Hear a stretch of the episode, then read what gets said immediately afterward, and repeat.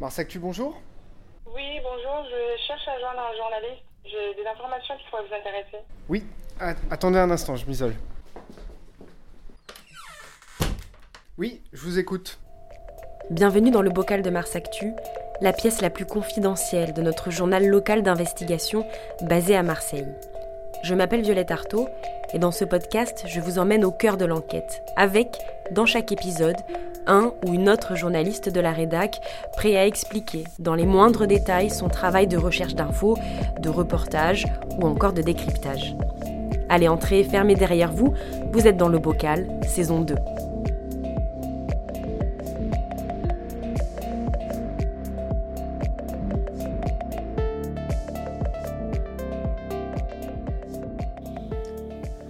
Bonjour et bienvenue dans le bocal de Mars Actu. Je suis Benoît Gilles et ma voix remplace, une fois n'est pas de coutume, celle de Violette Artaud, la créatrice de ce podcast qui dévoile les coulisses des enquêtes de votre journal local d'investigation. Et pour ce nouvel épisode de la saison 2 du bocal, l'actualité nous oblige à remonter près d'une décennie en arrière et revenir à une des toutes premières enquêtes de Mars Actu. Le Forestier, bonjour. Salut.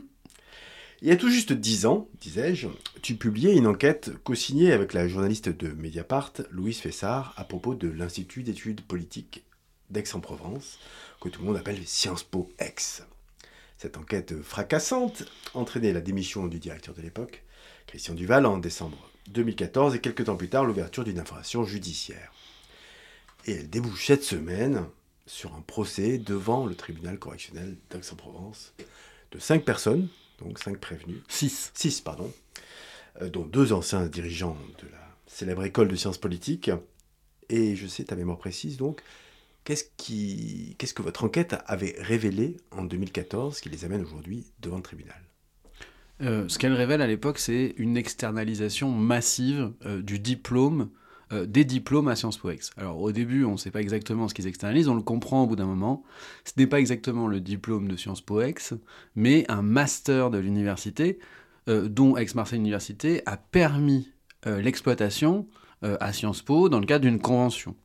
Sauf que ça, nous, on le comprend très tardivement, et ça, personne, grosso modo, ne le comprend. C'est-à-dire que ce qui est vendu un peu partout, ça va être la marque Sciences Po Ex, où on promet un bac plus 5 de Sciences Po Ex à des étudiants qui sont inscrits dans des formations privées, qui payent souvent très cher, euh, contrairement à des frais universitaires qui sont euh, régulés, hein, c'est quelques centaines d'euros un, master. Et ils vont payer très cher pour faire une formation qui est de qualité très variable, on va dire, pour être gentil, pour obtenir ben, le sésame, le Graal, le précieux label Sciences Po sur un CV. Euh, voilà, ça fait chic euh, quand, on, euh, quand on cherche du boulot et c'est ça qu'on va leur vendre un peu partout dans le monde d'ailleurs. Donc un tampon Sciences Po plutôt qu'une formation en Sciences Po. Ouais, c'est ça, c'est ils vont vendre un, un, master alors de temps à autre, on va appeler ça intelligence sociale, de l'autre information stratégique. Il y a plein de, de, termes comme ça dont on ne sait jamais trop ce que ça recouvre, qui sont au départ une déclinaison possible des études au sein de Sciences Po. Mais euh, on est très loin de la formation d'excellence, de la grande école en Provence, c'était leur slogan à l'époque. Euh, on est euh, bah, sur un sur un sur un petit master de, de piètre qualité euh, qui ne, à l'époque, on va s'en rendre compte, qui n'a même pas les qualités requises pour s'appeler master.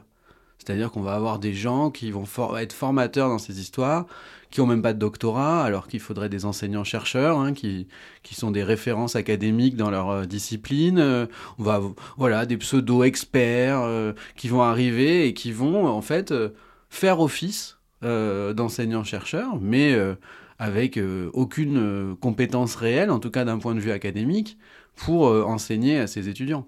Et dans quel contexte ces diplômes bidons, donc ces faux diplômes, enfin, c'est pas tout à fait des faux diplômes, mais c'est des diplômes de, de, moins bonne qualité, sont produits? Est-ce qu'il y a un contexte national qui explique cette, cette course en avant? Oui, ça s'inscrit en fait dans, dans un glissement progressif de ce qu'on demande aux universités.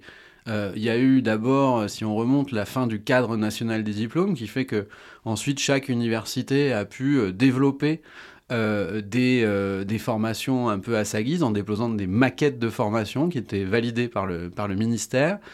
Euh, et ensuite, euh, la loi qu'on a appelée LRU, donc euh, c'est la droite au pouvoir, qui libéralise un petit peu le fonctionnement de l'université et surtout va demander aux universités et aux établissements d'enseignement supérieur comme Sciences Po, ex, d'aller chercher ses propres, leurs propres ressources.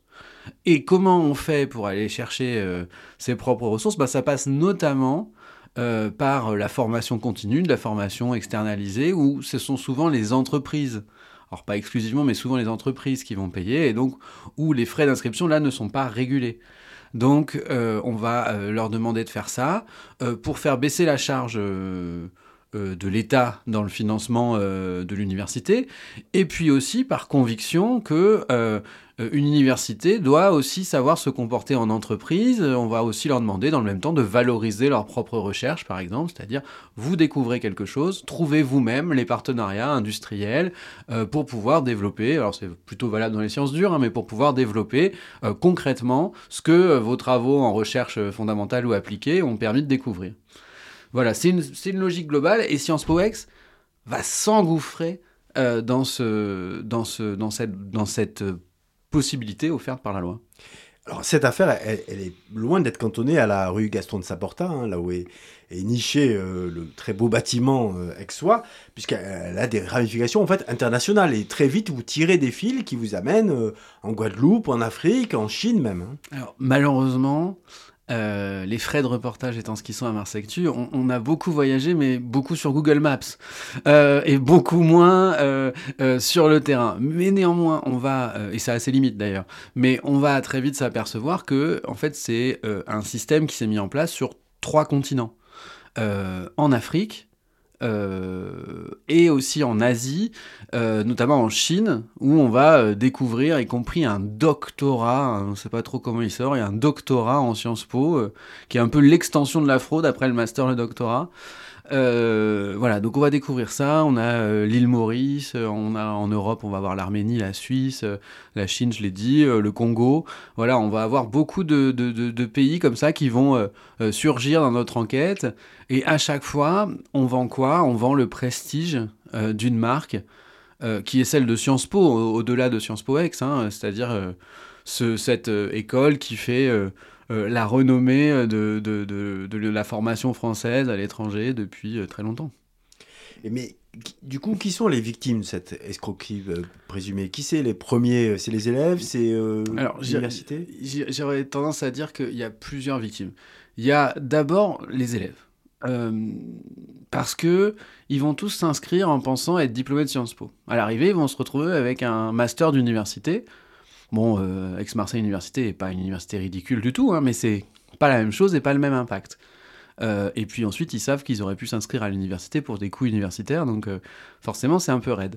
Euh, ensuite, j'ai envie de dire, tous les étudiants qui ont fait ce master. C'est-à-dire qu'à partir du moment où on peut l'avoir dans un système au rabais, avec une formation pas très recommandable, eh bien tous les étudiants qui sont diplômés en sont victimes dans le sens où bah, ça dévalorise globalement euh, le, euh, le parcours. Moi je me souviens à l'époque des étudiants qui disaient bon bah merci pour votre enquête, mais nous qui sortons de Sciences Po cette année, euh, quelle tête on va avoir devant des recruteurs qui auront lu votre enquête et qui diront Ah, vous avez fait Sciences Po cette année, mais vous étiez un vrai Sciences Po, un faux Sciences Po, un machin. Donc tout cela, ils étaient, ils étaient victimes. Et puis on peut même aller, euh, on peut même aller un peu plus loin, c'est-à-dire que euh, l'université qui, euh, qui habilite le, diplôme et finalement en fait tout le système, tout le système universitaire est entaché quand sous prétexte de, diversification des, revenus, on se met à marchander comme ça des diplômes un peu partout, c'est tout le système qui tremble. Mhm. Et donc, qui se retrouve sur le banc des accusés euh, ce, ce mercredi Euh, Il y a six prévenus, donc euh, qui sont-ils Il? Y a deux dirigeants et puis les autres. Voilà, il y a deux dirigeants, le directeur de l'époque qui s'appelle Christian Duval, un professeur de droit public euh, qui avait accédé en, en- oui, le détail a son importance, euh, qui avait accédé en 2006 à la direction de l'IEP hein, et qui démissionnera suite à nos révélations. Euh, et son adjoint, qui était le l'artisan de tous ces partenariats, s'appelle Stéphane Boudrandi, qui lui n'est pas un universitaire, qui a été recruté pour être le monsieur partenariat de l'IEP et qui euh, s'est attelé à sa tâche avec euh, euh, des résultats de son point de vue, hein, c'est-à-dire beaucoup de- de- de- d'étudiants ainsi recrutés. Et quatre employés ou ex-employés de Sciences Po Ex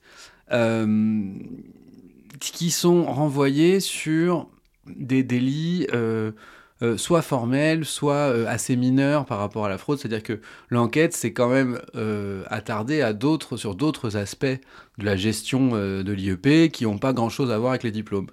Le- L'exemple qui pour moi est le plus frappant, c'est une dame qui travaille sur la communication de, l'université qui un jour, voyant que euh, c'est le, c'est- il y a une enquête qui s'ouvre, décide de prendre sa plume et d'écrire en disant bah, vous allez enquêter sur, les, sur la gestion. Moi, je vais vous dire euh, ce qui s'est passé pour la création du site internet de, Sciences Po, ex. Euh, en fait, ça s'est pas passé dans les règles. Euh, ça a été décidé sur un coin de table. Il n'y a jamais eu de mise en concurrence. Et moi, on m'a demandé de rédiger une fausse, une fausse mise en concurrence, c'est-à-dire l'entreprise A, l'entreprise B, l'entreprise C. Il y en a deux qui n'existent pas. L'entreprise C a gagné parce qu'elle était mieux que les autres. Voilà.